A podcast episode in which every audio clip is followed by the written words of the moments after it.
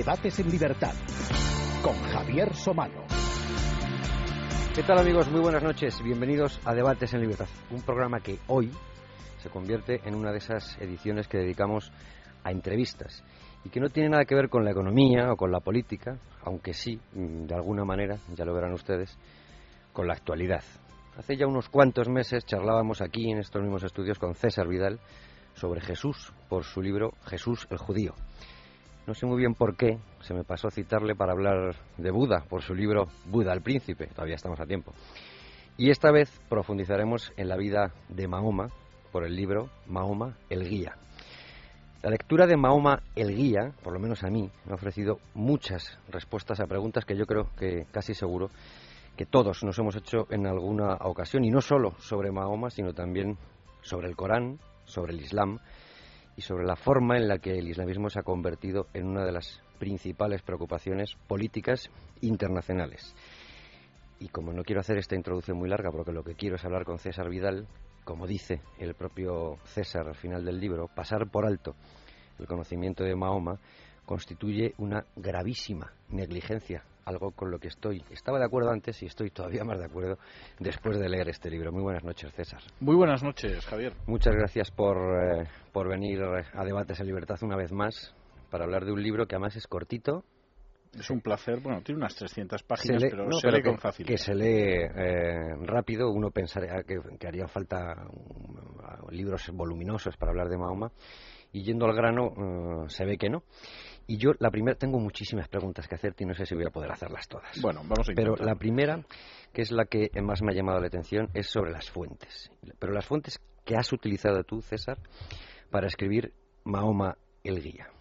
Bueno, vamos a ver, fundamentalmente para, para hablar de Mahoma hay tres clases de fuentes que son esenciales. La primera es el Corán, que es el libro sagrado del Islam, como sería la Biblia para los cristianos. La segunda son los hadices, que son una serie de tradiciones sobre la vida y la enseñanza de Mahoma que aparecen varios siglos después. Y después lo que es la vida tradicional de Mahoma, que es lo que se denomina Sira. Todas estas fuentes son fuentes que se escriben en árabe y que tienen eh, fundamentalmente dos problemas. Yo creo que esos dos problemas no invalidan esas fuentes, pero hace que tengan que someterse al tamiz historiográfico. El primero es que son sensiblemente posteriores a Mahoma en el caso de los hadices, lo es también en el caso de la Sira y en el caso del Corán es verdad que se va recogiendo, recitando a lo largo de la vida de Mahoma, pero realmente dice muy poco de Mahoma. Es decir, el Corán apenas menciona nombres propios contemporáneos de Mahoma, apenas menciona referencias históricas a Mahoma, a diferencia de lo que podrían ser los evangelios o, los hechos de los apóstoles en el Nuevo Testamento, y para reconstruir las referencias a Mahoma que hay en el Corán tenemos que recurrir a los hadices, con lo cual entramos en una situación circular. Es decir, el hadiz eh, sustenta el Corán, que a su vez entendemos gracias al hadiz. Es absolutamente la pescadilla que se come la cola en términos historiográficos. Esto ha llevado a muchas personas a ser enormemente críticas con las fuentes en las que se basa la vida de Mahoma. Hay incluso historia, eh, escuelas historiográficas que negarían la existencia de Mahoma. Yo creo que ese punto de vista es muy extremo. Creo que podemos reconstruir la vida de Mahoma y de sus enseñanzas, pero efectivamente hay que utilizar una metodología de carácter científico.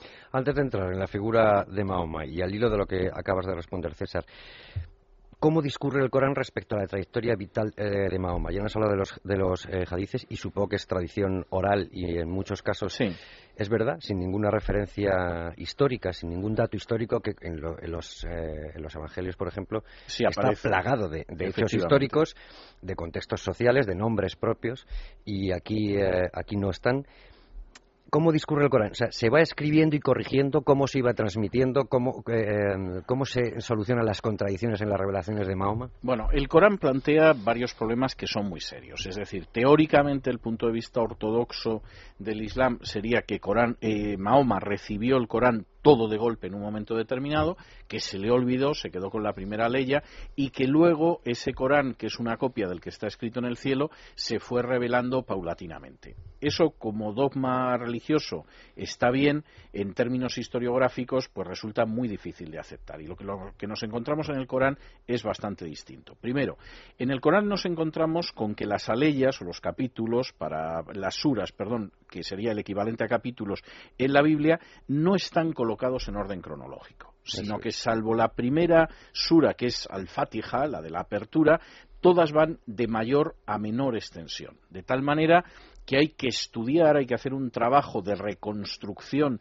de cuándo se fueron pronunciando las distintas suras, porque si uno va leyendo el Corán en el orden que tiene en el libro que lleva entre las manos, no lo puede entender. O sea que entonces el, criterio está desordenado cronológicamente. El criterio es casi por métrica más que por. El criterio tiene que ver sobre todo con el estilo. Es decir, lo que es la predicación del primer periodo mecano de Mahoma es, eh, yo me atrevería a decir que casi son restallidos de látigo, son suras más breves y son suras que están concentradas en temas muy primarios, la unicidad de Dios, la cercanía del juicio final y del castigo de los malvados y ciertos comportamientos vinculados con la compasión, como es la ayuda al huérfano, a la viuda o la limosna, eso sería así, y luego tendríamos, sin embargo, otras suras como son las suras del periodo de, Medina, en las que Mahoma ya es un hombre de Estado, es un legislador, y uno se puede encontrar en una sura donde se habla del matrimonio, de los deberes de las mujeres, del derecho de sucesiones, del derecho matrimonial, del derecho procesal, del derecho penal, etcétera, etcétera. Es decir, ese es un primer problema. El segundo problema es que además el Corán, cuando Mahoma se muere, no está recopilado había partes que estaban escritas en un homoplato de camello, otras partes que estaban en hojas, eh, etcétera, etcétera. Y hay que hacer una labor de recopilación porque los que han aprendido el Corán de memoria y recitándolo van muriendo y van muriendo en el campo de combate, en el campo de batalla y por lo tanto hay que recogerlo. Y aquí es donde viene el problema.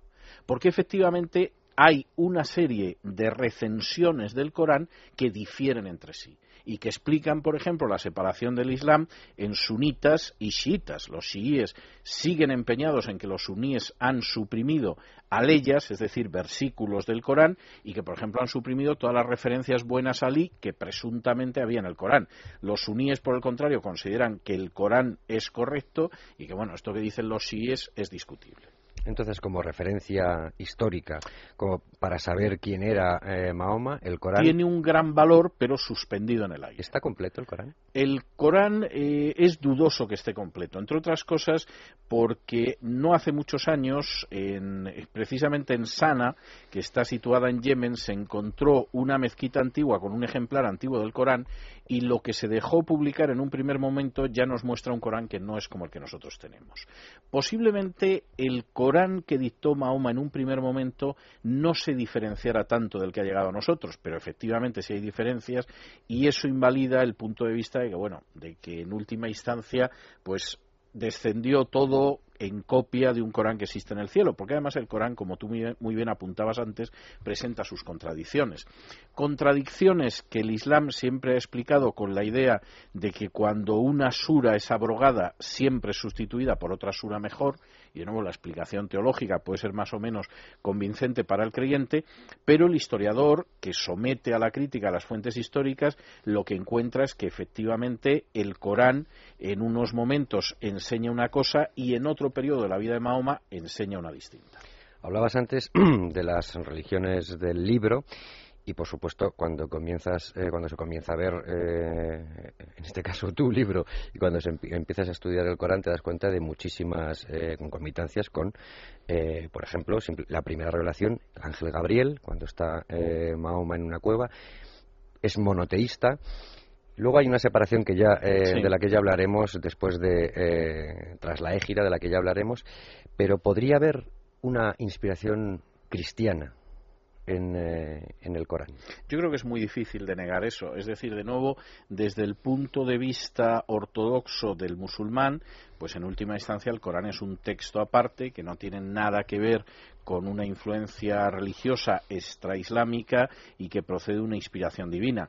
Desde el punto de vista del historiador parece bastante claro que hay influencias, sobre todo cristianas, aunque fueran de un cristianismo heterodoxo en Mahoma. Jadilla, que es la primera mujer de Mahoma y en vida de la cual Mahoma no tomó ninguna otra esposa, era una mujer que prácticamente está determinado, incluso lo reconocen así algunos estudiosos musulmanes, que era cristiana.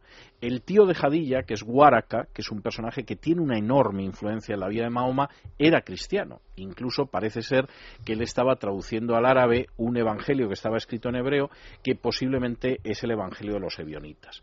Y la primera predicación de Mahoma, la predicación de esos primeros años en la Meca, coincide muchísimo con el ebionitismo, que era un cristianismo heterodoxo de origen judío, en el cual se hablaba de un Dios único, se negaba, por supuesto, la doctrina de la Trinidad, se creía en la necesidad de hacer buenas obras de compasión hacia el prójimo, se insistía en la oración y se anunciaba la cercanía de un juicio final. Incluso, muy posiblemente, Mahoma en un primer momento hasta aceptó la idea de que efectivamente Jesús había muerto en la cruz y había resucitado, como enseña en términos de generales cualquier confesión cristiana. Esperan su resurrección. Exactamente. Y de hecho, algunos de los de las aleyas del Corán muy primitivas se refieren a ello. Y en el caso de Mahoma, efectivamente hubo quien esperó que resucitara al final de su vida a ver si repetía lo que supuestamente había pasado con Jesús. Eso el Islam lo va a cambiar después, pero en esa primera época, ese primer Mahoma, que además es pacífico, que es monoteísta, etcétera, se parece enormemente a formulaciones cristianas, incluso formulaciones judías, que eran, pero, pero verdaderamente eh, multiseculares en la época en que aparece. la trayectoria vital de Mahoma también eh, cuentas, hablas de un eh, mentor espiritual de Mahoma, cristiano, y eh, incluso de eh, que el Corán podría estar tomado en algunas partes incluso directamente de un himnario. Esa es una eh, tesis, cristiano. esa es una tesis que se ha desarrollado en los últimos años. Yo creo que se ha defendido bastante correctamente en el sentido de que efectivamente el Corán en las primeras suras tiene una impronta muy clara tomada de un himnario cristiano de la zona Siria. que ahora correspondería a Siria, Líbano, Palestina, etcétera, etcétera. Y esa es una tesis que además eh, se ha demostrado filológicamente, yo creo que de manera bastante sólida. Provoca eh, ciertos elementos de estupor. Por ejemplo, si esa tesis fuera cierta, la predicación inicial que habría oído Mahoma, pero que ya no habrían entendido los árabes en el trasunto del siriaco, de ese dialecto del arameo al árabe, no habría hablado de que en el paraíso hay bellas uríes o bellas vírgenes, sino de que hay una forma especial de uva que es una uva muy sabrosa, lo Cierto. cual parece que encaja mucho mejor con el paraíso y hay una serie de artículos en esa misma dirección. Pero que efectivamente hay una influencia cristiana, yo creo que es muy difícil de negar e insisto, hay algunos eh, autores islámicos que en los últimos años han terminado reconociendo que en los primeros años la impronta cristiana en Mahoma es innegable. Antes de entrar en, en profundizar en el monoteísmo ¿eh? y en otros profetas a los que alude a los que alude el propio Mahoma, me gustaría, muy por encima, por supuesto, porque el tiempo no nos permite otra cosa, un consejo de cómo habría que leer el, el Corán para sacarle provecho. Sus divisiones, los hechos históricos, Sí. las revelaciones. Has hablado antes de códigos de conducta, normas, incluso podríamos hablar de, de- de una parte eh, no, Totalmente legislativa. Iba a decir, no diría legislativa, pero Sí, ya lo digo, legislativa. sí. Y luego, ¿qué, ver- eh, ¿qué versiones hay del Corán? Te quiero hacer luego una pregunta sobre las aleyas satánicas y el revuelo que que, montaron. los temas que y el revuelo que montaron los versículos satánicos famosos de las ¿no? aleyas satánicas. Bueno, vamos a ver, el, el Corán, yo creo que la manera más sensata de leerlo no es empezando por la primera de las suras y llegando a la última, sino que es siguiendo eh, algunos de los órdenes que se han propuesto de aparición de las suras, que no son tan distintos en realidad y que permiten ver la evolución teológica que va teniendo Mahoma con el paso de los años. Y en ese sentido hay varias posibles conjeturas respecto al orden de las aleyas. Insisto, en términos sustanciales no hay mucha diferencia entre ellas. Yo en el libro planteo alguna en ese sentido. Lo ha hecho Juan Bernet también en algún momento. Yo creo que esas son distintas posibilidades. En cuanto a traducciones del Corán al español que son interesantes.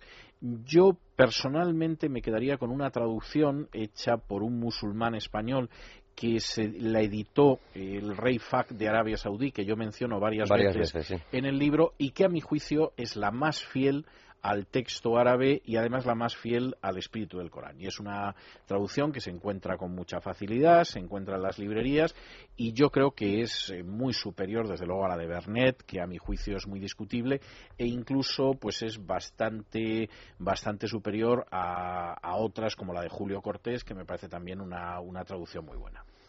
los, las aleyas Bueno, vamos a ver, esto arranca de un episodio de la vida de Mahoma que hay que comprender en una su tentación contexto. de politeísmo Es, que hay ahí, ¿no? La sensación que da es que efectivamente, y este es un tema que es muy controvertido incluso entre los especialistas musulmanes, eh, es un tema que está muy relacionado con la enorme dificultad que encuentra Mahoma en los primeros años de su vida. Es decir, Mahoma, que es un predicador con un mensaje de que el fin del mundo está cerca, de que Dios va a castigar a los paganos y a los inicuos, de que hay que entregarse a la oración y a las obras de misericordia para pasar ese juicio que está cerca, etcétera, etcétera, y que además existe solo un Dios.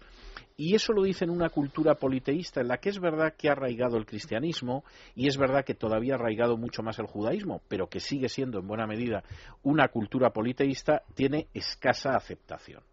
Y esa escasa aceptación hace que en algún momento Mahoma choque con la indiferencia, en otro con el insulto y en otro con los golpes o con la humillación. Y hay un momento en el que Mahoma, en medio de esa enorme dificultad, según algunas tradiciones islámicas, precisamente al invocar la ayuda de Allah, es decir, del único Dios verdadero, pues mm, desliza también una referencia a diosas coránicas como etcétera, perdón, coránicas arábigas como Allat y otras.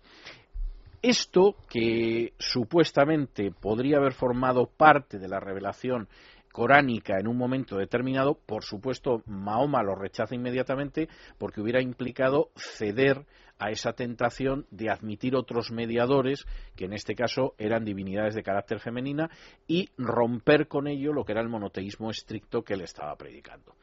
¿Por qué en un momento determinado Salman Rushdie, cuando escribe la famosísima novela de los versículos satánicos o los versos satánicos, le pone ese título? Pues precisamente por eso. Porque efectivamente esas aleyas, que tengo que decir que hay musulmanes que niegan que existieran Que nunca, niegan que existieran, o sea, no exacto. que existieron y se borraron, sino que dicen que el episodio no es fiable, etcétera, siempre han recibido el nombre de las aleyas o los versículos satánicos. Y cuando Salman Rushdie en un momento determinado decide escribir un libro que es muy ofensivo para un musulmán, pero absolutamente incomprensible para alguien que no conozca el Islam, pues lo que sucede es que le pone exactamente el mismo título. Es decir, estos serían los versículos que pudieron formar parte de la revelación, pero que se quitaron.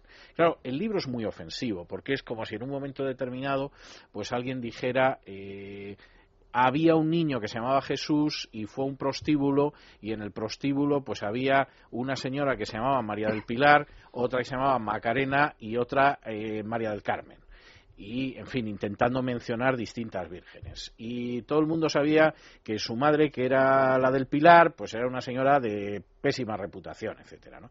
Es difícil, desde un punto de vista cristiano, encontrar un paralelo, pero claro, en los versículos satánicos el bofetón era tremendo, porque cualquier musulmán que empezaba a leer eso decía, pero bueno, ¿esto qué es? Es decir, un prostíbulo y los nombres o son mujeres del profeta o son familiares del profeta, etcétera, etcétera. Y Salman Rushdie por eso le pone ese título que, en fin, eh, se puede entender la razón histórica, pero no dejaba de ser un insulto muy hiriente. Vamos a pasar al monoteísmo antes de entrar directamente en, Mahoma. Pero mm, eh, salude a Abraham, a Moisés y a Jesús, Ibrahim, Musa, Isa. Eh, las referencias de Mahoma y del Corán a los profetas son, son claras. Hay referencias también a Jesús, a María. Sí. ¿Qué es lo que eh, pretende corregir? Digo corregir desde el punto de vista de Mahoma, de otros profetas eh, que tanto miedo le da eh, fracasar como según él fracasaron otros y por eso quizá extiende tantísimos años su ministerio.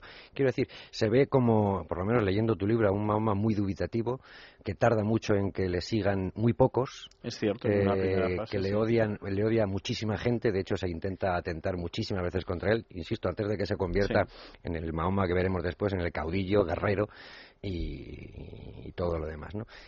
¿Qué percibe o quién eh, eh, le, le infunde la idea de que tiene que hacer eh, una labor distinta a la de otros profetas? Bueno, yo creo que Mahoma se encuentra con una situación que se refleja con bastante claridad en algunas de las primeras suras del Corán, que es el hecho de que no le escuchan, de que se burlan de él y que a él le recuerda lo que ha, lo que ha sucedido con otros profetas. Es es. decir, también a Abraham no le escucharon. Y aquí Mahoma no solamente utiliza historias de la Biblia, sino también historias que están tomadas del ¿Las utiliza bien?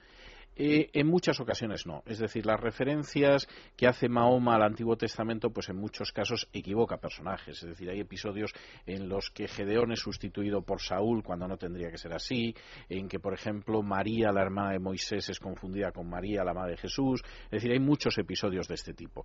Pero no cabe la menor duda de que, por lo menos de oídas, ciertas referencias al judaísmo tenía, y entonces él habla de un Abraham que no es el de la Biblia, pero sí es el del Midrash, que es rechazado por los idólatras, él habla de un Moisés que no es escuchado por el faraón, y ahí la referencia bíblica es muy clara, o incluso de un Jesús que no ha sido escuchado por buena parte de sus contemporáneos judíos. Y de ahí él traza un paralelo, es decir, a mí me pasa lo mismo en la Meca.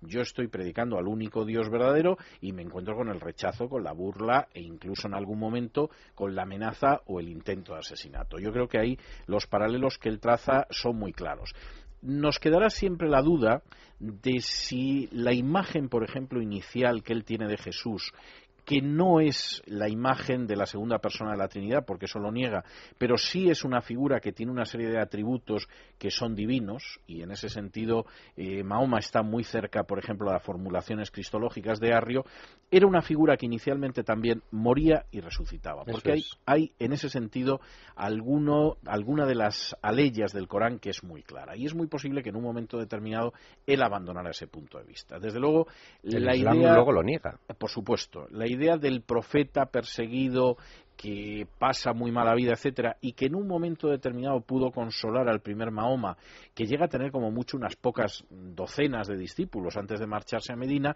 desde luego cambia radicalmente en el momento en el que Mahoma acepta la invitación para irse a Medina, lo que se llama la égira o la gisra, que es la huida, y a partir de ahí comienza verdaderamente el Islam, y creo que eso es cierto, es decir, cuando el Islam traza, no en la primera revelación, sino en la huida a Medina, Yatrib, el calendario islámico creo que acierta de lleno, porque ese Mahoma va a ser un Mahoma muy distinto al Mahoma anterior. Es decir, es un Mahoma que ya no va a ser monógamo. Cuando muere Hadilla, eh, él empieza a tomar mujeres, además, con una profusión creciente. Es un Mahoma que deja de ser pacífico y pacifista para convertirse en un Mahoma inteligentemente guerrero y ahí estratega. estratega incluso. Ahí haría buena aquella expresión que, que en fin aparecía en aquella biografía de Trotsky donde decía ningún profeta desarmado ha triunfado jamás. El ejemplo es Mahoma y Trotsky es el ejemplo de lo que pasa con un profeta desarmado es decir que le acaban así asesinando. Y finalmente es un Mahoma que además se convierte en un hombre de Estado con una visión de lo que quiere hacer bastante definida y de la que van a hacer finalmente el Islam, que es que por supuesto tiene puntos en común con ese primer Mahoma, pero que también se distancia enormemente. Sí, luego será un Mahoma, en mi opinión, leído lo leído, además de estratega y caudillo, cruel pero mm, entraremos en ello eh, después. Eh, al principio eh, se podría decir que el mensaje de Mahoma es ecuménico, que no hay prácticamente líneas entre las religiones monoteístas que judíos y cristianos, de hecho, las continuas referencias, aunque algunas sean equivocadas, mm, son normales, no hay ningún problema, y luego, sin embargo, su peor enemigo y al que llega a los principios de exterminio, como tú muy bien cuentas en el libro, son los judíos y posteriormente también los cristianos. ¿Qué es lo que ocurre? Bueno, yo creo que es, esa definición de ecuménico no la he dado yo, aunque la reproduzca en el libro y cito la fuente, ha sido dada por algunos de los historiadores del Islam. Es decir, en un primer momento los seguidores de Mahoma no solo engloban a los seguidores de Mahoma, sino que engloban a muchos judíos y engloban a monoteístas de todo tipo, por supuesto, sin excluir a los cristianos. Y de esa época, además, son aquellas aleyas del Corán en las que se habla bien de los judíos y de los cristianos. Es decir, es gente con la que se puede convivir, en última instancia los cristianos tienen gente admirable y son todavía mejores que los judíos, etcétera, etcétera. ¿Por qué quiebra eso? Bueno, pues quiebra por varias razones. Una de ellas es que Mahoma en un momento determinado sí que borra esa, esa línea apenas definida de separación entre unas y otras comunidades para establecer líneas muy claramente definidas y, por ejemplo, va a abandonar la oración en dirección a Jerusalén y la va a cambiar por una oración en dirección a la Meca. además, ese giro es, un, giro, no solo geográfico, sino que marca. Totalmente significativo y que marca un, un antes y un después y sobre todo Mahoma se encuentra con una hostilidad creciente de los judíos, no en un sentido violento, pero sí en un sentido de rechazo y de burla. Es decir, cuando Mahoma en un momento determinado comenta ciertas historias del Antiguo Testamento, pues los judíos se burlan diciendo, este ha oído campanas y no sabe dónde. Es decir, que sí, que le suena el nombre de Abraham, o le puede sonar a otros personajes de la Biblia, pero realmente este no sabe de lo que está hablando.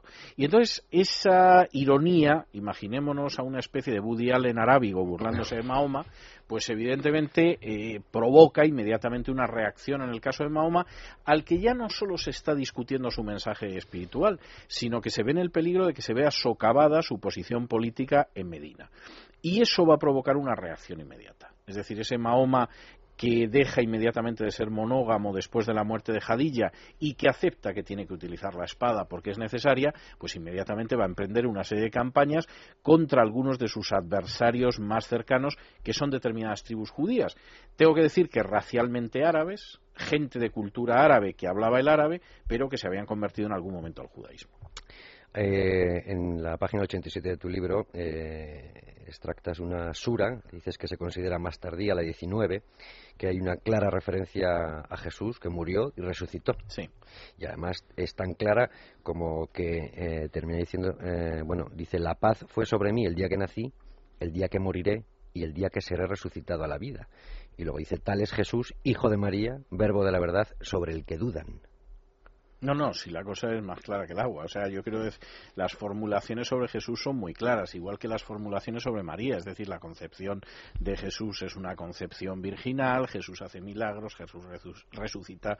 pero ya que sea el Hijo de Dios, eh, es otra cosa. Ya que sea el Hijo de Dios, no. Fundamentalmente porque Mahoma tampoco llega a entender nunca la Trinidad. O sea, él cree, entre otras cosas, porque ha visto cristianos, seguramente sirios, que la Trinidad significa el Padre, el Hijo y la Virgen María. Y eso le parece inaceptable. Es más, eh, tiene hasta el temor de que eso indique como una especie de relación sexual entre María y el Padre. Y entonces, evidentemente, eso es horrible, lo cual, dicho sea de paso, es cierto. Entonces, Mahoma, el, problema es que tampoco llega a entender nunca la enseñanza de la Trinidad que aparece en la Biblia. Y lo que niega, pues seguramente es negable, pero no es lo que enseñaba el cristianismo de su época. Cuando, según el Corán, eh, se le parece el ángel eh, Gabriel en esa cueva en la que él meditaba, porque él meditaba mucho tiempo, según, según parece, Em, ¿Cuál es su reacción? ¿Es una reacción de, miedo? Bueno, yo creo, contrario que, otros? eso, eso es algo que las propias fuentes islámicas relatan y que es tremendo. Mahoma es un hombre muy atormentado. Mahoma es un hombre que ha pasado por crisis psicológicas en las que ha pensado en suicidarse tirándose por un barranco. Mahoma es un hombre que busca ¿Por qué? ¿A qué se dedica? una cierta paz. Bueno, Mahoma es un hombre que en aquel momento se había casado con Jadilla, que era una viuda rica, que se dedicaba a llevarle los negocios a Jadilla y los negocios iban tan bien que se podía permitir retirarse a meditar y a callar su corazón. Y en ese sentido es en esos momentos cuando él sufre crisis depresivas muy fuertes de las que hablan las fuentes islámicas e incluso pulsiones de tipo suicida en las que piensa en matarse pero no consigue salir de la situación en la que está. Cuando tiene lugar la primera revelación, la reacción de Mahoma es de pavor es decir, no es una reacción de alegría, de haber encontrado la respuesta a sus preguntas, etcétera, sino de pavor y de duda y lo que aparece en las distintas fuentes islámicas, más allá de ciertas contradicciones de detalle, pues es que efectivamente eh, quien acaba diciéndole, bueno, tranquilízate, esto es una revelación divina, no debes temerlo, etcétera, etcétera, pues fundamentalmente es Jadilla y Waraka, que curiosamente son dos cristianos. Si lo comparamos con Jesús es completamente al revés. No tiene nada que ver. Puede llegar a tener dudas al final, pero, pero no, no, no al en absoluto no es el caso de Jesús, y no es el caso de Isaías, y no es el caso de Moisés y no es el caso de Abraham y de otros personajes. Es decir, en el caso de Mahoma es el caso de una persona que sufre profundamente y eso es tan claro que ha quedado en las fuentes islámicas que cuando se produce ese choque de carácter espiritual eh, se siente, si cabe, todavía peor porque tiene dudas y que al final sale de esa situación, pues animado por gente muy cercana a él, que curiosamente, yo creo que de manera bastante reveladora, eran cristianos. ¿Qué edad tiene cuando sucede? Mahoma tiene en esos momentos en torno a los 40 años, porque hay que tener en cuenta que no sabemos con exactitud cuál es la fecha de, nacimiento de Mahoma. Pero estamos hablando de una persona que anda en los 40 y estamos hablando de una persona que está mediada la cincuentena cuando abandona la Meca y se marcha a vivir a Medina. Por cierto, la Meca, ¿que dónde está? Esa es otra de las cuestiones que no voy a decir que han atormentado, pero sí han ocupado a los historiadores en los últimos tiempos, porque se va abriendo camino un consenso en el sentido de que la Meca de Mahoma, que era la Moca situada al norte de Arabia, no es la Meca actual. Esto mm, se viene intuyendo desde hace siglos, entre otras cosas porque las descripciones que aparecen en las fuentes árabes sobre la Meca encajan muy mal con la ubicación actual de la Meca, mientras que encajan perfectamente con la ubicación de la famosa Moca que conocían los clásicos, los griegos, los romanos. Por descripciones del paisaje o por... por... descripciones, porque eso sí que era una ruta caravanera, no la Meca actual que está perdida en el Hijaz, y porque además eso estaba pues en una zona magnífica desde un punto de vista estratégico comercial que estaría en lo que se llamaba la Arabia Petra que ahora entraría dentro del terreno de Jordania. Y de hecho, si uno ubica ahí la Meca, es muy fácil entender lo que es la vida de Mahoma, lo que son los hadices y lo que son los relatos de la Sira.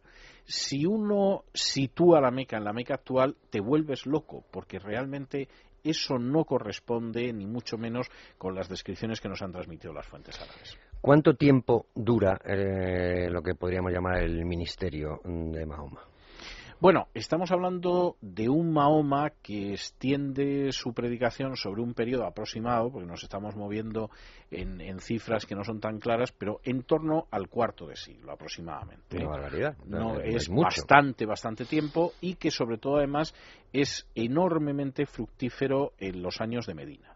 Es decir, los años de Medina, Mahoma es un hombre que no solamente va estrangulando a la Meca mediante una serie de pactos, sino que además primero sabe crear una forma de alianza que, como tú comentabas antes, pues es prácticamente ecuménica, es decir, hay una serie de personas que pueden entrar en esa alianza y que no necesariamente tienen que creer que yo soy un profeta, que progresivamente se va haciendo, se va islamizando de alguna forma esa gente que se llama Mahoma, pero que se va extendiendo por toda Arabia hasta que llega un momento en que la Meca cae como una fruta madura. Y en ese sentido, Mahoma tiene un talento estratégico que le va permitiendo ir acabando con las tribus eh, judías árabes que se habían judaizado, por decirlo de alguna manera, y que le permiten en un momento determinado entrar de manera pacífica en la Meca y yo diría que con pocas represalias, porque realmente eh, Mahoma ya se había ido librando mediante asesinatos selectivos de una serie de rivales suyos y cuando él entra en la Meca se pudo permitir ser magnánimo,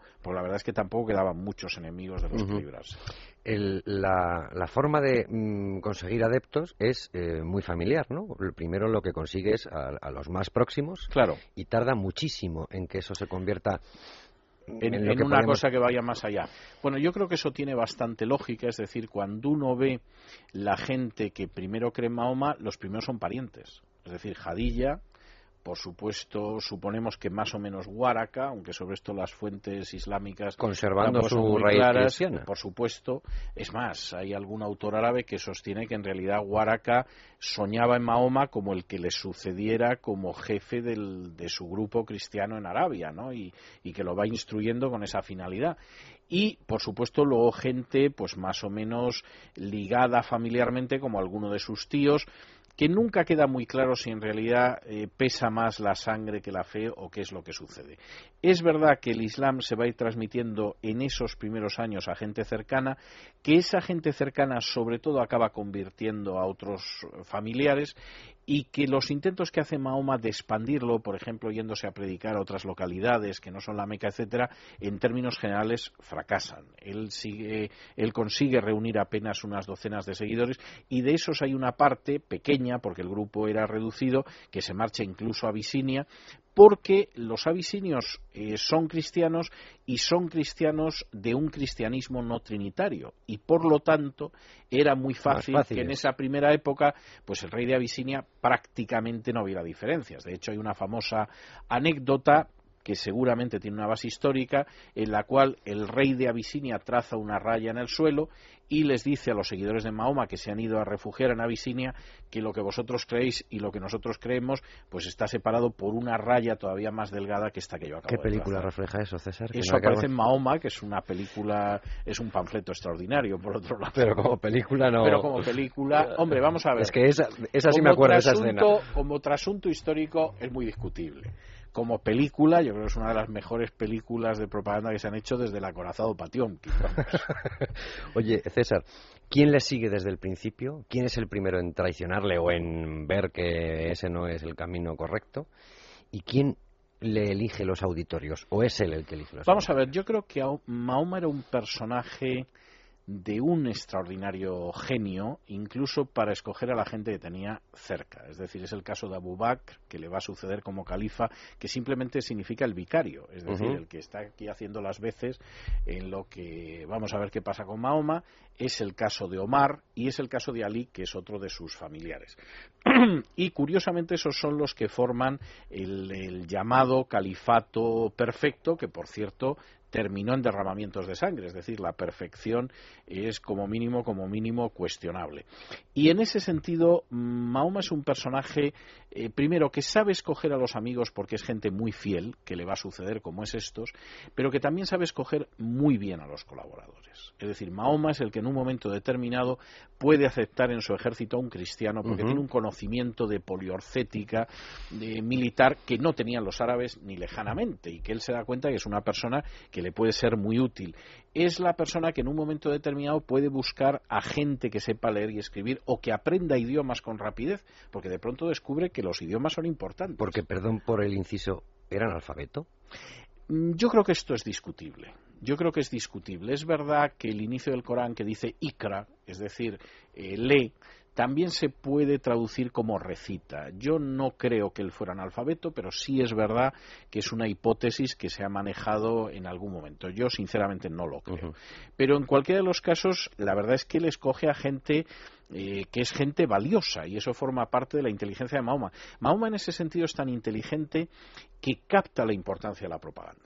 Es decir, en un momento determinado él golpea enormemente a un sector como los poetas, pero no porque fueran poetas, porque a él la poesía le gustaba mucho y premiaba a los poetas que de alguna forma cortesanamente se acercaban a él. Y ejecutaba, a, y ejecutaba efectivamente. no se acercaban. Sino porque él se daba cuenta de que el poeta era el equivalente al periodista de la época. Y efectivamente, en una época sin internet, sin periódicos, sin radio, etcétera, claro, el poeta que lanzaba una poesía y que además eran poesías que repentizaban en el momento y la gente se la aprendía y la repetía, pues es que te desgraciaba el plan. Y en ese sentido, eh, Mahoma ordena el asesinato de determinados poetas y sabe premiar extraordinariamente a otros y sabe perdonar a poetas que han sido contrarios y que en un momento determinado dicen, bueno, nos sometemos a Mahoma porque es lo mejor que podemos hacer en estas circunstancias. Luego, cuando has hablado de la propaganda, ahora después de la pausa hablamos también de los espías. Si conocería la propaganda que tenía espías. Pero ¿hay algún nombre, o a lo mejor no existe, de alguien que, hombre, que le siguen desde el principio, ya lo has dicho, el primero que, eh, por decirlo de alguna forma, le traiciona? ¿O, no hay constancia? Yo no creo que. O sea, suyo, porque contra los disidentes sí que se emplea a fondo Yo creo que Mahoma no es un personaje que experimentara la traición, por ejemplo, como la experimentó Jesús con Judas. Es decir, yo creo que hay personajes que, que eran dudosos desde el principio, que él no terminaba de fiarse y que acabaron siendo dudosos al final, ¿no? Y que incluso el Corán se, se, refiere a ellos pues como un grupo que había en Medina, que eran más o menos poco sólidos y que Mahoma, por supuesto, los tenía vigilados pues no se fiaba de ellos, ¿no? Pero una experiencia de traición, pues como la que aparece, eh, estoy pensando no solo en el caso de Jesús, en el caso del rey David, etcétera, yo creo que eso es ajeno a, la, a, la, figura de Mahoma. Y la última pregunta que te Aparte hacía, de alguna mujer que, como tú sabes, intentó envenenarlo. Sí, sí, sí. Y, y que y que seguramente eso fue lo que la causa de su muerte años años después o por lo menos eso es lo que él eso es lo que siente a la hora a la hora de morir aunque se libra de ese envenenamiento. Pero te hacía la pregunta en quién le sigue quién le traiciona y lo de la elección de los auditorios de los auditorios de a, quién eh, se dirigía y dónde ya has hablado de Abisinia por ejemplo pero en esa corrección de los eh, errores que presumiblemente cometieron otros profetas sí parece que está asesorado por alguien que le dice dirígete a estos, a estos. Bueno, eh, Mahoma hace varios intentos y a veces le sale bien y a veces no. Es decir, por regla general, en los primeros años de su vida, los intentos que él hace yo diría que están bien orientados, pero fracasan todos. Es decir, cuando en un momento determinado pretende extender la predicación suya fuera de la Meca y empieza a pensar en otras localidades que además sean cruce de caminos, de tal manera que puedan difundir su mensaje, etcétera, Mahoma, por regla general, va a fracasar. No va a suceder eso en el momento en el que Mahoma se convierte en un caudillo, Claro. yo creo que es el término Claro. que mejor lo definiría. Eh, Montgomery Watt lo llamaba hombre de Estado, pero yo creo que sería mucho mejor hablar de caudillo y qué es lo que pasa en el periodo de Medina. Es decir, ahí Mahoma es un personaje de una enorme inteligencia estratégica y efectivamente utiliza desde el espionaje a los asesinos eh, que van en un momento determinado a cometer ciertos atentados, sabe fortalecer el ejército, etcétera, y desde luego se revela como un estratega de primerísimo orden. Vale.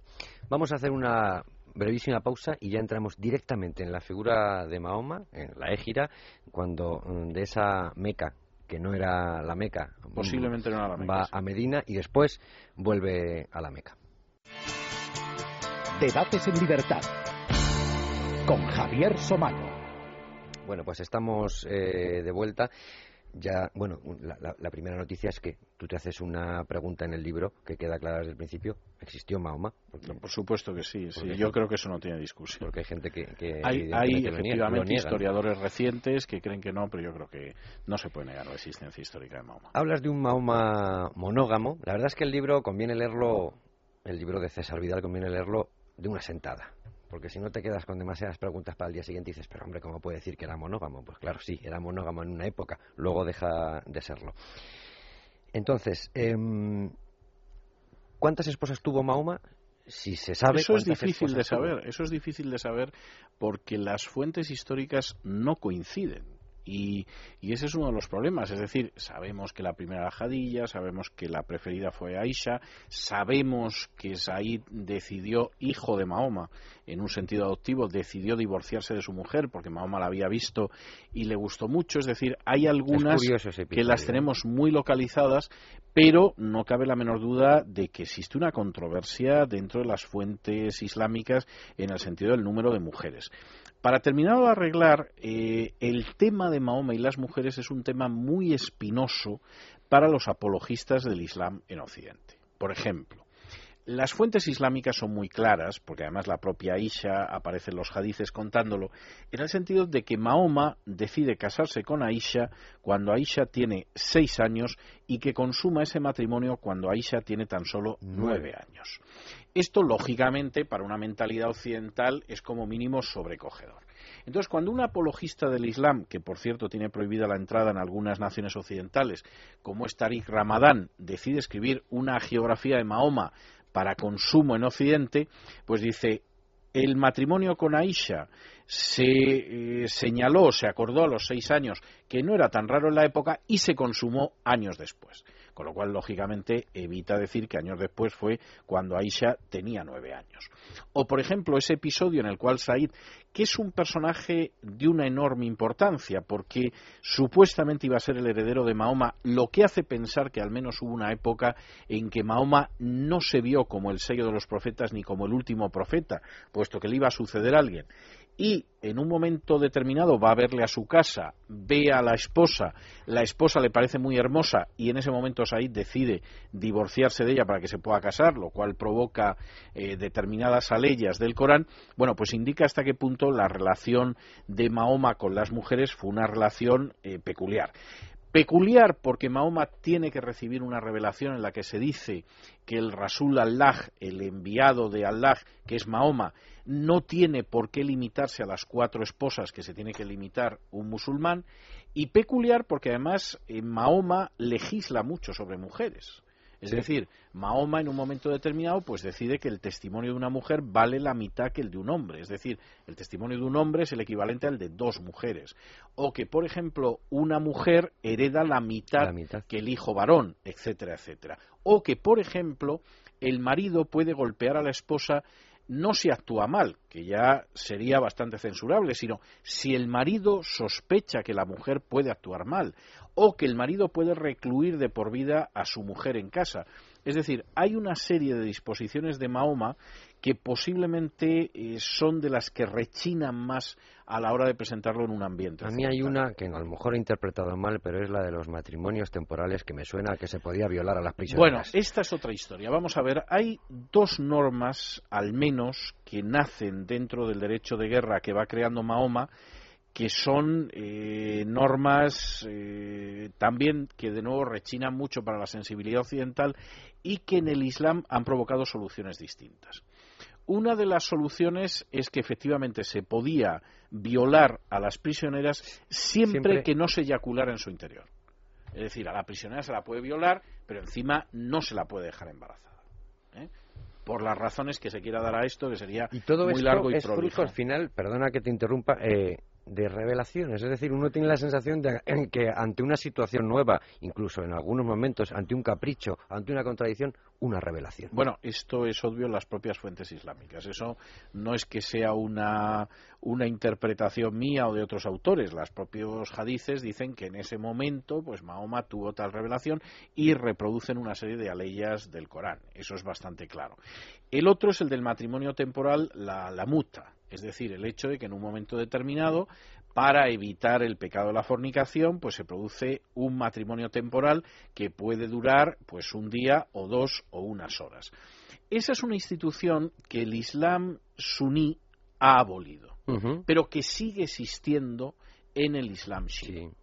y que, por ejemplo, eh, provocó situaciones atroces durante lo que fue eh, la revolución islámica en Irán. Es decir, como en un momento determinado no se podía asesinar, por ejemplo, a una niña o dar muerte a una niña, pues a esa niña eh, supuestamente, si era virgen, lo que sucedía es que, bueno, con esa niña se contraía matrimonio, en realidad se la violaba, era el supuesto matrimonio temporal o muta y después se, producía, se procedía a su ejecución, que yo creo que es una de las atrocidades mm, peores y, menos conocidas en Occidente, pues que se ha producido, por ejemplo, con el régimen iraní. Estamos hablando de esa segunda fase, esa segunda época de, Mahoma, cuando va de la Meca a Yatrib, que es eh, eh, Medina que se convierte, que aquí es de donde podríamos sugerir el título para el libro de Mahoma de profeta a caudillo, porque es un cambio absolutamente, absolutamente radical.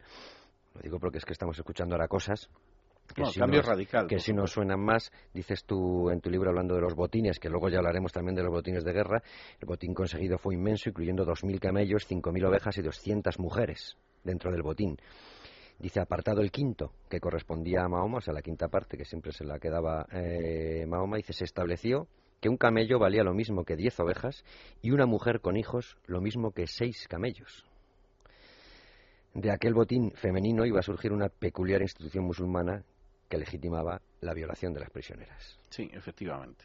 Sí, yo creo que eso es algo bastante claro y hay que tener en cuenta porque este es un aspecto que históricamente no se puede negar y es que la esperanza de botín pesó mucho en el hecho de que mucha gente se sumara en esos años de Medina a las huestes de Mahoma. Es decir, Mahoma garantizaba la participación en una serie de, de aceifas de las que luego derivaba pues un botín muy importante que podía ir desde camellos hasta mujeres pasando por ovejas.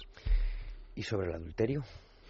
Bueno, vamos a ver. ¿Y el divorcio? Vamos a ver, el adulterio en el caso del Islam está prohibido. La cuestión está en que efectivamente cuando hay quien cree en un matrimonio temporal, como es el caso del Islam sí, o cree en la poligamia, pues evidentemente eh, digamos que facilita más no caer en el adulterio, porque efectivamente lo que existe es la poligamia. El divorcio era algo que Mahoma tampoco personalmente veía bien, pero que sin embargo no cabe la menor duda de que el Islam lo recoge y es relativamente fácil de, acometer.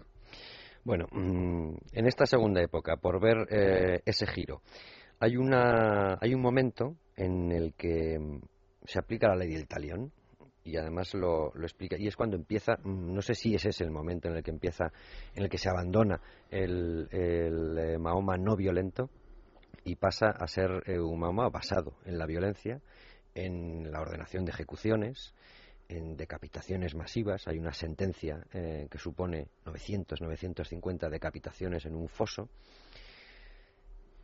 Eso también lo explica. Ejecución de prisioneros, es decir, la idea de que efectivamente aquellos prisioneros que procedieran de una ciudad tomada que no había capitulado, si había capitulado, bueno, pues podía encontrarse con el hecho de que el tratamiento era relativamente clemente, mientras que por el contrario, si no había capitulado, pues efectivamente todos los hombres eran ejecutados, los niños que tuvieran vello público eran ejecutados. Ese era el síntoma para saber si era para niño saber si era un hombre. niño o era un hombre.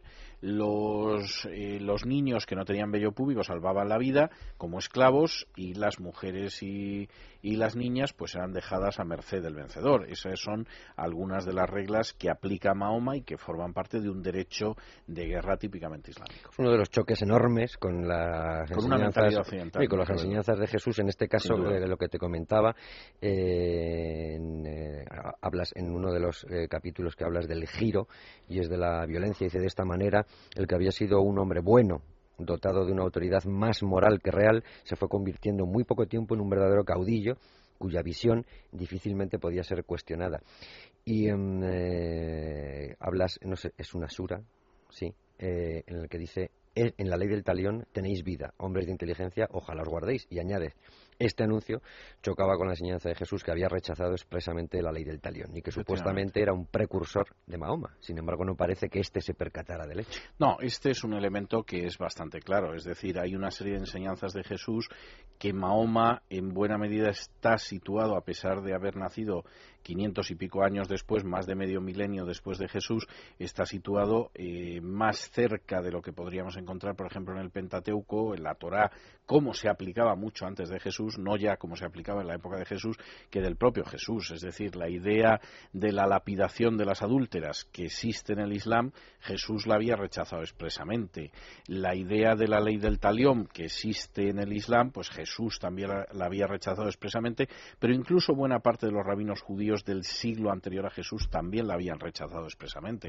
Es decir, Mahoma se coloca en una visión penal, si se quiere, pues que desde luego mm, hace muy difícil en que, que se encaje con la idea de que es una persona que está en la línea de Jesús porque realmente no lo estaba. Podemos decir que tras el desplazamiento de la Meca a Yatrib, a Medina, Mahoma se convierte, pasa de ser el Mahoma perseguido, porque Mahoma se le persigue, a ser un Mahoma perseguidor. En buena medida. Sí, no cabe la menor duda de que Mahoma deja de ser el perseguido, es decir, sigue teniendo enemigos muy poderosos que llegan a la conclusión de que además hay que matarlo. Es decir, que si no matan a Mahoma, ¿Cuántas veces pues intenta matar a efectivamente, Mahoma? bueno, eso, eso es Muchas. casi innumerable. Es decir, Mahoma es un personaje que tiene enemigos que llegan a la conclusión de que no se puede llegar a un acuerdo con él. Es decir, eh, los intentos de llegar a un acuerdo con Mahoma o solucionar las cosas son diversos. Pasan por decir, bueno, vamos a ver, te damos dinero y no, no amargues más la existencia en la Meca.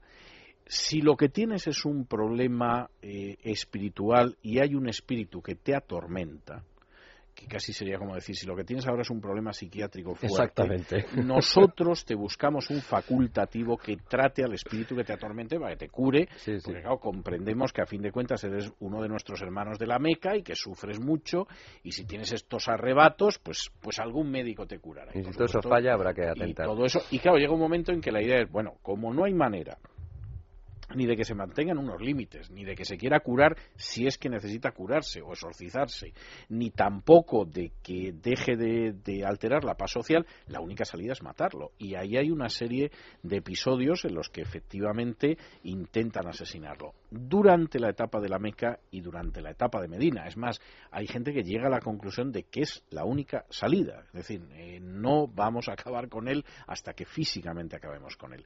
Yo creo que Mahoma es un personaje, no cabe la menor duda, que sobrevive a todos esos intentos de las maneras más diversas, a veces porque lo confunden con otro, Por- bueno, a porque le confunden con otro porque le deja sus vestimentas. exactamente, en alguna O sea, que ocasión también es listo. que también era inteligente, en alguna otra ocasión, porque lo que sucede es que la persona que iba a matarlo de pronto se queda sobrecogida y no lo mata, en otros casos porque huye, por una serie de razones Escapa casi tantas veces como Hitler a los eh, atentados. Bueno, no sé si sería el mejor paralelo, pero es verdad que escapa a muchos intentos de darle muerte y al mismo tiempo es un personaje que también tiene muy claro que no desea necesariamente la muerte del enemigo, pero que si tiene que quitar la vida al enemigo, pues no va a dudar ni un momento en ello. ¿Quién había dicho que había que orar mirando eh, a Jerusalén?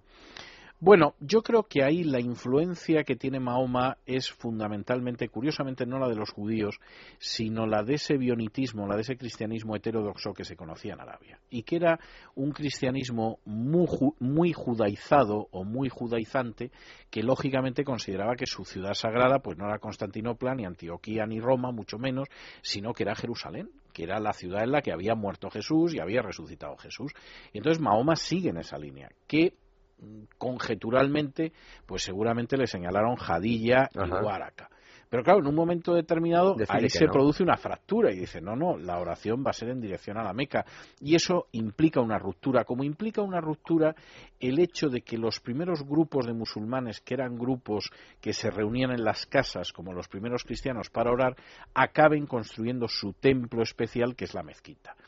Es verdad que es enormemente sencillo, porque incluso las columnas de esa primera mezquita pues, son palmeras, ¿no? Es decir, es de una sencillez total y absoluta. la ubicación de la gran, esa gran mezquita que la decide un camello, un camello que efectivamente. A su albedrío se para en un sitio y ahí se decide. Yo creo que eso es inteligente por parte de Mahoma. Eso tiene paralelos a lo largo de la historia, ¿eh? eso de dejar al caballo con la rienda suelta y, y a ver dónde fundamos la ciudad y tal. Pero yo creo que es inteligente porque efectivamente le evita a Mahoma malquistarse con unos o con otros. Es decir, si al final la decisión la toma un camello... Pues, a fin de cuentas buscará un lugar cómodo. Exactamente, ¿qué vas a hacer además con el camello? ¿no? Pues no, no te vas a vengar de él. Y yo creo que en ese sentido eh, es un personaje muy inteligente.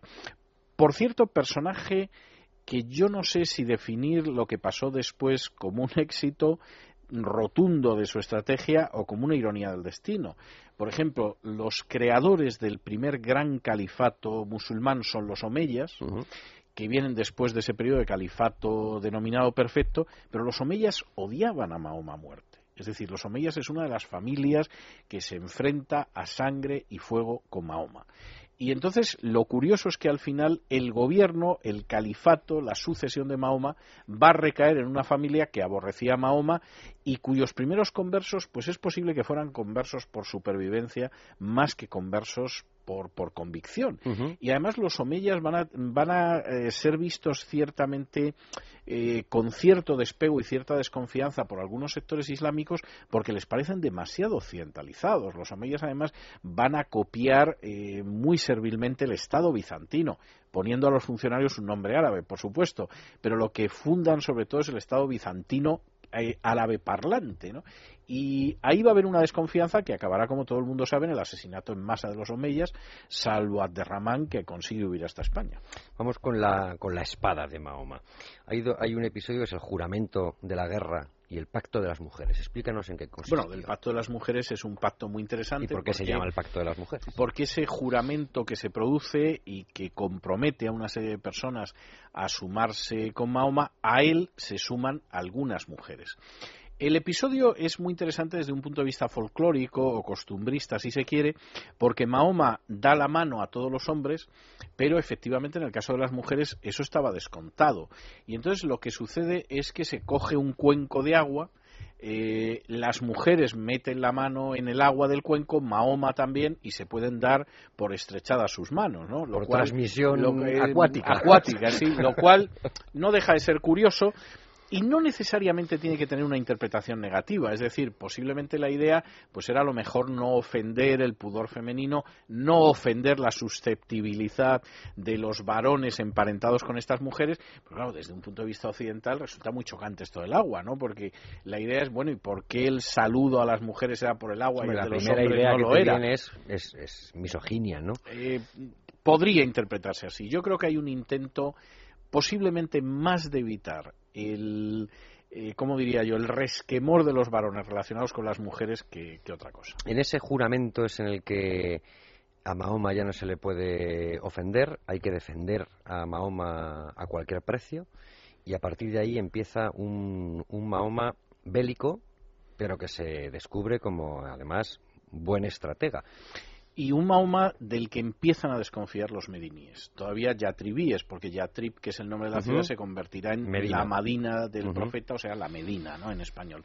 Claro, porque en ese momento ya hay mediníes que dicen, un momento que esto no es lo que habíamos pactado. Aquí lo que habíamos pactado es que Mahoma, aparte de solucionar nuestros problemas internos, pues nosotros le apoyábamos a él, él nos apoyaba a nosotros, le defendíamos y le atacaban, él viceversa, pero bueno, lo que no existía en absoluto es que este hombre se dedicaba a organizar historias y nosotros íbamos detrás. Y claro, a partir de ese momento lo que se ve es que Mahoma va abocándose un poder que inicialmente no estaba concebido en el pacto de Medina y que va a acabar determinando pues ese nacimiento de ese primer Estado Islámico. ¿Qué ocurre en, eh, en, una batalla, no sé si lo pronunciaré bien, Bader, no sé si es Bader, sí. en, eh, en, los pozos eh, Bader, que ese es el, el, el, primer signo de una gran batalla organizada por Mahoma y además con éxito. Luego habrá otras que pierde, pero las vende como, como, como éxito victoria, y además, sí. y además Sí. muy bien. Y en el que al, al término de esta batalla es donde se producen esas eh, decapitaciones que, que narra. Que, que narra Bueno, yo creo que la batalla de Badr es uno de los ejemplos de hasta qué punto Mahoma es un buen militar. Es decir, una persona Utiliza que los no, pozos, además. Exactamente, que no había mm, realmente nunca había recibido una educación militar que nosotros sepamos. Sin embargo, Mahoma es un personaje que tiene una capacidad eh, táctica nata, es un gran táctico y en ese sentido puede saber aprovechar los pozos, sabe aprovechar en un momento determinado por dónde sale el sol y golpea los ojos de los contendientes y sabe aprovechar multitud de cosas. ¿no? La batalla de Badr es uno de tantos ejemplos de ese talento militar de Mahoma y además Mahoma capta algo que no siempre los militares han sabido captar y es el valor de la propaganda y el del espionaje. Es decir, Mahoma crea un cuerpo de espías que mmm, sabe cómo están las cosas en la Meca, que sabe cómo están en otras tribus y que funciona magníficamente. Es decir, los servicios de inteligencia de Mahoma eran muy eficaces y tienen un gran papel en su victoria y sabe manejar muy bien la propaganda. Es decir, cuando ocasionalmente Mahoma no consigue vencer a sus adversarios, se tiene que retirar, incluso en algún momento está a punto de morir en el combate, sin embargo él sabe venderlo como que en el fondo no ha sido una derrota porque sus enemigos no han sabido apurar la victoria. Y ahí tiene toda la razón del mundo. Hay veces que hasta le, le, preocupa hacer demasiadas ejecuciones de prisioneros porque por los prisioneros también saca dinero. Bueno, esa es la otra historia, por supuesto, era costumbre en la época y eso no lo inventa Mahoma, pero sí, sí. evidentemente lo sigue, que era el rescate de prisioneros.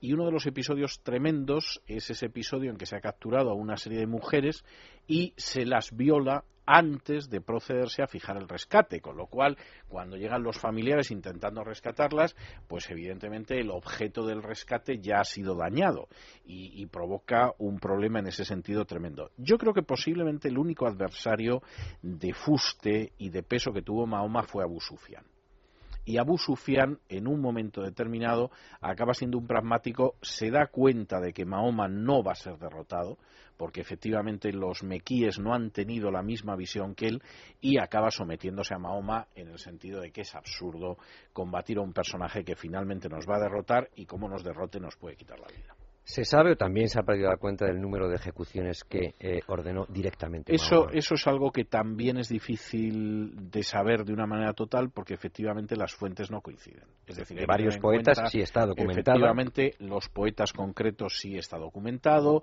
Hay Cap, personajes políticos concretos que está documentado. Pero claro, en el caso de las batallas, uno de los problemas que existe es que el número de prisioneros o de muertos no siempre coincide en las fuentes. Sí sabemos que desde luego salvo en algunos casos muy peculiares, caer prisionero de las huestes de Mahoma, desde luego no era la mejor suerte que le podía caer a una persona encima.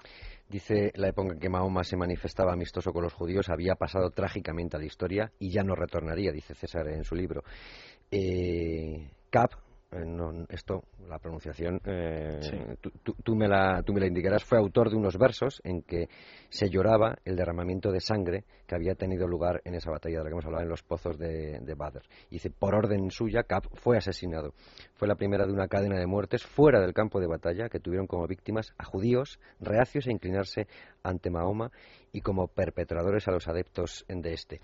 La campaña de Mahoma eh, contra los judíos y luego también contra los cristianos, tú la, eh, la, la- la detallas muy bien y como el inicio de, de un Hay exterminio. una, hay una serie ¿Tiene de una idea de campañas exterminio contra los judíos. Yo creo que en un primer momento de expulsión y luego de exterminio, lo cual tiene paralelos históricos. Despoja de todos sus Es bienes. decir, exactamente. En un primer momento nos conformamos con la expulsión y el despojo. Y eso tiene, insisto, paralelos con otros, eh, con otros episodios de la historia universal trágicos. Y hay un momento en que efectivamente eh, la idea del exterminio no se ve mal. Porque los judíos son gente que se niega de manera muy reacia a aceptar lo que dice Mahoma y que en algún momento le plantean resistencia. Posiblemente el gran problema de los judíos es que mm, esas tribus árabes que se habían convertido al judaísmo no eran guerreras. Y toda su defensa descansaba en la alianza con otro tipo de grupos árabes que en un momento determinado decidieron que era más práctico pasarse a Mahoma. En términos de proporción, eh, iba bien encaminado por un exterminio. Si en un solo día, lo cuentas, al día siguiente se ejecutó la matanza, se cavaron unas fosas. Bueno, eh, hay un episodio primero de intento de eh, traspasar de una fila a otra, incluso, incluso de rendirse a Mahoma. Dice al día siguiente se ejecutó la batalla, se cavaron unas fosas comunes al lado de las cuales se procedió a decapitar en masa a los judíos para acto seguido arrojar los cadáveres en ellas. Según fuentes islámicas, el número de muertos se situó entre los 600 y los 900. Sí. O sea, como ves, Solo algunos judíos lograron salvar la vida. Quiero decir, eh, eh, la proporción sí era de exterminio. No, no. Y no Quizá no tenía los medios. No cabe la menor duda de que cuando acaba la vida de Mahoma ya no hay judíos en Arabia. Es decir, o se han exiliado, o se han convertido, o han muerto. Mira, vamos a pasar a otros asuntos porque hemos hablado antes de las mujeres y que creo que ha quedado, ha quedado claro de cuando era monógamo con Jadilla de cómo eh, con Aisha, que es la con la que consuma el matrimonio a los nueve años, cosa que niegan muchos otros. Muchos, eh, muchos musulmanes lo niegan, dicen eso no fue así, o quizá fue un sueño. Está muy claro en los hadices y además está muy claro porque es el propio testimonio de Aisha. Exactamente, exactamente. Bueno, y hemos hablado de los matrimonios temporales, de la viola eh, o la violación de las prisioneras. Luego hay otra cosa curiosa, y es el alcohol.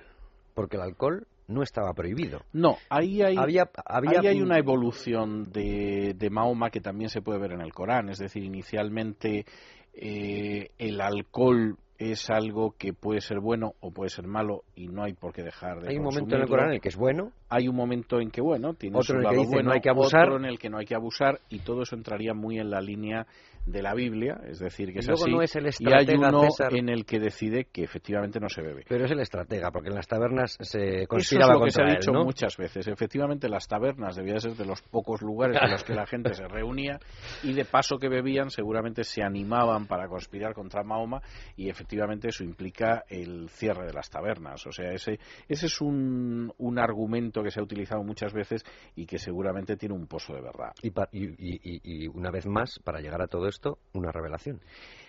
Hay una, hay una serie de revelaciones, pero hay que decir también que con escaso éxito. Ajá. Es decir, y de hecho yo en el libro menciono algún hadiz de alguno de los seguidores de Mahoma que era muy aficionado al vino y que no dejó de beber De ser jamás y siguió siendo aficionado varios califas después y que Mahoma en algún momento aceptó que le golpearan delante de él a ver si abandonaba el alcohol y evidentemente no lo abandonó. Es decir, que, que no cabe la menor duda de que, bueno, pues la enseñanza del profeta era la enseñanza que era, pero vamos, no, no se impuso como seguramente lo hubiera querido. ¿De qué vivía Mahoma mm, ya en, eh, ya en Medina? eh, ya un Mahoma caudillo con tantos botines de guerra. Al principio los repartos son un quinto para él. Se habla de dar dinero a los pobres, de mantener eh, la mezquita. La mezquita cada vez tiene más habitaciones, más estancias para sus, eh, para sus mujeres. Al final eh, se hace también un personaje, no sé si llamarle, no digo usurero, pero sí que mm, tiene pasión por, eh, por las riquezas. Yo creo que no. Yo creo que una de las cosas que, que son obvias es que a Mahoma, a pesar del quinto del botín, el dinero le importaba poco. Sí. Tenía, tenía gustos peculiares, Invertía, en- invertía en, en, ocasiones para la guerra. y tenía eh, buena parte efectivamente de, de sus ganancias pues iban por ejemplo a inversión en el esfuerzo de guerra es real y eh, tenía por ejemplo algunos gustos peculiares como era por ejemplo los perfumes Ah. es decir le gustaba mucho el buen olor seguramente porque en fin habiendo pasado buena parte de su vida entre camellos no sería una, una experiencia muy cercana Que además, curiosamente, no están prohibidos ni en Ramadán ni en el mes del no, no, Ramadán. no. Y, y realmente el perfume era algo que le, le resultaba al parecer muy grato, pero eh, uno hace cálculos de cómo eran las habitaciones que tenían las esposas en la primera mezquita, etcétera, y aquello debían de ser chamizos extremadamente humildes, es decir, la propia vida de Mahoma pues es una vida muy sencilla, ocasionalmente hay algún episodio en que en la recogida de botín ve una espada que le gusta de manera especial, pero parece ser que Mahoma en términos generales fue un personaje bastante desprendido. Pero cuando le gusta una espada de manera especial es como cuando de repente le gusta una mujer de manera Eh, especial. bueno, lo que pasaba era que, claro, la espada acababa escogiéndola él, que era el que escogía el primero. Pero es curioso que a su muerte acaba habiendo problemas sucesorios porque realmente dejó cosas para, para, que se repartieran los herederos. Es decir, que él era un personaje que, a diferencia de lo que fueron luego buena parte de los califas, no era una persona especialmente interesada por lo material, salvo cosas como, por ejemplo, el perfume. Su hija se lleva poco. Bueno, se lleva poco porque, claro, eh, la muerte de Mahoma implica la sucesión de un profeta y la sucesión de un profeta plantea problemas. Yo creo que hay muchos paralelos, salvando también las enormes distancias, entre lo que fue la vida de Mahoma y el primer profeta de los mormones, Joe Smith, que efectivamente cuando Joe Smith muere, su hijo no le puede heredar y acaba pasando la dirección a Brigham Young y muy posiblemente, no sabemos, pero es, es, posible que Mahoma hubiera querido que Ali fuera su sucesor. Hablando de herencias. Y lo que sucede es que no le sucede a Ali, le sucede a uno de los hombres más cercanos. De herencias y de sucesiones, eh, dices, un estudio reciente de David Powers ha argumentado de manera muy sólida el hecho de que Mahoma no se consideró durante mucho tiempo como el sello de los profetas. Es cierto. La prueba fundamental a favor de esa tesis reside en el hecho de que Mahoma declaró como hijo suyo y por tanto sucesor a Zaid, el único hombre mencionado, aparte de Mahoma, en el texto del Corán. Es cierto. Said es un personaje muy importante del que no se suele hacer referencia y es muy importante por varias razones. Primero porque Mahoma, los hijos propios suyos, varones, murieron y uno de los insultos que lanzaban sus adversarios contra él era llamarle sin cola en el sentido de que no tenía descendencia, masculina. Tuvo una serie de hijas, pero no tenía descendencia masculina y eso efectivamente a Mahoma le apenaba mucho. Y él hay un momento en que, en que prohija a Said como un heredero suyo y es el único personaje que aparece mencionado de esa manera en el Corán. Esa es una relación que finalmente no va a funcionar. Eh, Said tiene una esposa muy hermosa de la que Mahoma se prenda y entonces eh, Said se divorcia para que él se pueda casar con ella. Cuentas, perdona, es que los detalles aquí son eh, que eh, y viene una revelación para que pueda efectivamente le abre la puerta no sabiendo quién es y estaba mm, más o menos poco, ligera de ropa, vestida. efectivamente. entonces se le queda mirando y la otra comprende que tal y como le ha mirado o se casa con él o el marido corre peligro, ¿no? Esa es una posibilidad. Y el marido corre a decir que se quiere divorciar se quiere divorciar de ella y luego muere en circunstancias un tanto extrañas. Hay quien ha querido acusar a Mahoma de que la muerte de Said es simplemente porque Mahoma quiere quitarse en medio a Said, porque ya no le ve como un sucesor, porque él no va a tener sucesor como sello de los profetas, pero eso no deja de ser algo conjetural. Entonces, la herencia religiosa, mmm, cultural del ministerio de Mahoma, ¿dónde queda después de su muerte? Yo creo que el problema que se plantea es que cuando Mahoma muere no está todo atado y bien atado. Es decir, hay una serie de profetas que ya han empezado a levantarse por, por Arabia, porque dicen, si este ha dicho que es un profeta árabe, ¿por qué no voy a poder serlo yo? Alguno de los profetas es muy peculiar. Por ejemplo, había uno de ellos que ganaba a sus adeptos metiendo huevos dentro de las botellas, por el cuello de las botellas, lo cual debía maravillar a los árabes y todo el mundo sabe que es un truco sencillo, pero, pero efectivamente el que no lo conoce, pues es como el huevo de Colón. Y entonces cuando Mahoma muere, se encuentra una Arabia dividida que Abu Bakr va a conseguir unificar. Y la va a unificar, lógicamente, cosiéndola con la espada, como ha dicho algún cronista. Eso salva al Islam y al Islam le salva además, yo creo que otros dos factores. Uno, que acaba asomándose a las aguas del Mediterráneo y se convierte ya no en un Estado nacional árabe, sino en un imperio multinacional. Y el otro, que efectivamente el propio Corán acaba codificándose y acaba viendo un texto del Corán, porque las contradicciones que existían en determinadas cuestiones en el texto del Corán, pues hacía que, en fin, se cuestionara como mínimo el carácter divino siquiera de algunas partes del texto. ¿Es correcto hablar de Islam en el momento de Mahoma? Eso es muy discutible. Es decir, eh, convencionalmente claro que hablamos de Islam en el momento de Mahoma, pero ese es un concepto que aparece tardíamente en la vida de Mahoma, porque no hay una distinción tan clara entre sus seguidores específicos y sus aliados, y algunos historiadores han sugerido que incluso hablar de Islam eh, solamente con propiedad se puede hablar después de la muerte de Mahoma y que efectivamente el Islam queda codificado en cuanto a lo que es su texto sagrado, en cuanto a lo que es la sucesión, etcétera. Y hay que tener en cuenta que incluso el mecanismo de sucesión eh, va significar el derramamiento de sangre durante décadas. Es decir, la gente más cercana a Mahoma, Abu Bakr, Omar, Otman y Ali, eh, van a acabar asesinados en el campo de batalla, etcétera, porque efectivamente quién debe de llevar el manto del profeta, aunque solo sea como, como califa, como vicario, no está claro y no está claro cómo hay que interpretar determinados, eh, en fin, mandatos del profeta, preceptos del profeta. Es decir, la historia del Islam es muy convulsa, eh, por supuesto, desde la muerte de Mahoma, precisamente por ese tipo de, tensiones que tengo que decir que no se han solucionado. Es decir, no se han solucionado, persiste la división e incluso en el Islam han entrado elementos teológicamente extraños que han provocado más disensiones. Por ejemplo, eh, para el cristiano es obvio, porque además es una de las enseñanzas claves de Jesús, que Dios es amor. Pero el Islam no acepta la idea de Dios como amor, ni tampoco que Dios ame o que pueda ser amado. Ese es un concepto extraño al Islam es un concepto extraño al Corán y es un concepto extraño a Mahoma. Quizá es lo que más nos preocupa hoy en día. Bueno, es muy chocante, es decir, como decía... Porque de perdón sí es también, ¿no? Sí, sí, es perdonador, es clemente y misericordioso, pero no es la idea de amor. Como decía alguno, el Islam ha demostrado que puede matar. Lo que no está claro es que haya demostrado que puede amar. Hay una verdad teológica en ese sentido, porque efectivamente el Dios de Mahoma que tiene muchos elementos del Dios de la Biblia. Es clemente, es misericordioso, es perdonador, pero no es amor, ni ama ni puede ser amado. Y la idea de un Dios que es amor y al que se puede amar es muy tardía en el Corán entra, eh, perdón, en el Islam, entra con los sufíes y entra por influencia cristiana.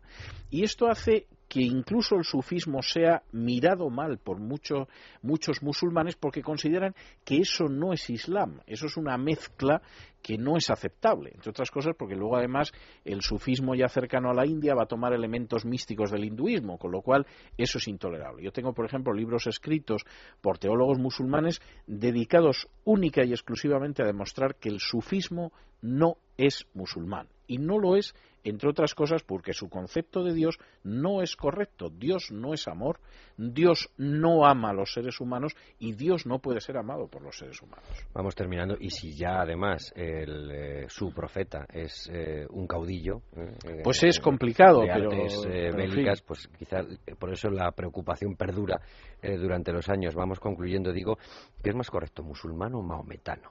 No, no, maometano es absolutamente incorrecto. Es, eso es uno de esos términos que se acuñan en, en Occidente, porque los seguidores de Mahoma son maometanos, pero que tiene cierta lógica desde Occidente. Como los de Cristo cristianos. Eh, yo diría que más bien como los de Arrio arrianos, es decir, en el sentido de que durante siglos el cristianismo cree que el Islam es simplemente una herejía cristiana. Y es una herejía, pues como pueden ser eh, las herejías en un momento determinado de Arrio, por ejemplo.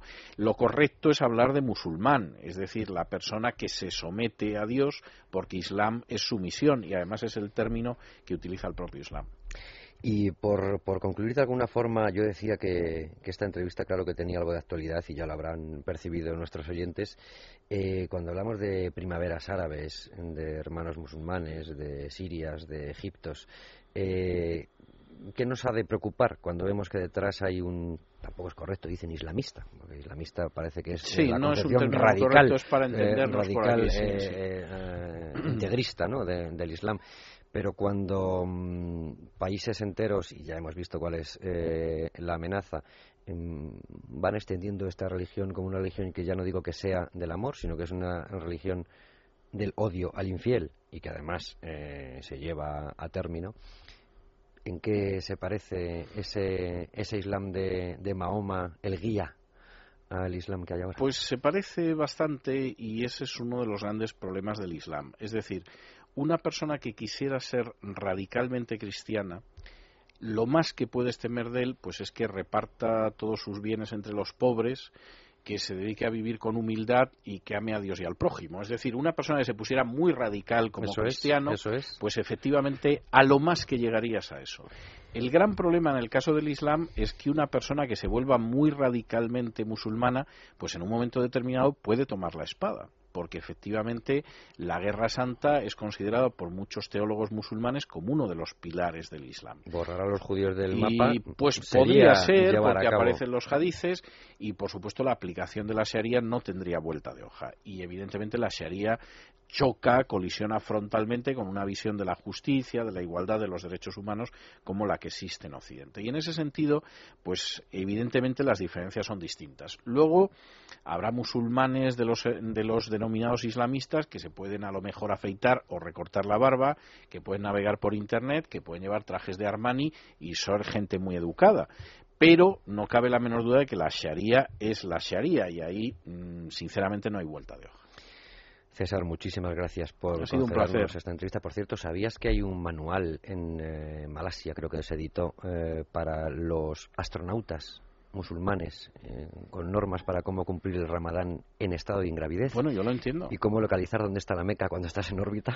Lo entiendo, lo, lo comprendo. Es que, claro, si tú tienes que orar cinco veces al día, cosa, por cierto, que no estaba establecida en la vida de Mahoma, es posterior, y tienes que orientarte hacia la penca, te tendrán que decir cómo lo haces. Sobre imagino que en el cosmos tiene que ser muy complicado. Si estás orbitando va a ser complicado, ¿eh? Sí. Pero bueno, ahora con el iPhone casi todo es posible. César, muchísimas gracias. Ha sido un placer. Eh, César Vidal Mahoma, el guía editado por Plaza y Janés, se lee en una sentada y la verdad es que completa esa trilogía de Jesús el judío, de Buda el príncipe, Mahoma el guía. Me falta la de Buda y ahora acabo de caer en por qué no te llamé para hacer una entrevista. Y es que no me lo he leído. Y eso es fundamental. yo, yo, te lo regalo. Y eso Creo que me queda algún ejemplar. Ya lo he sacado. Y eso es fundamental para hacer una entrevista. Gracias, César. y a ustedes hasta el fin de semana que viene. Debates en libertad con Javier Somano.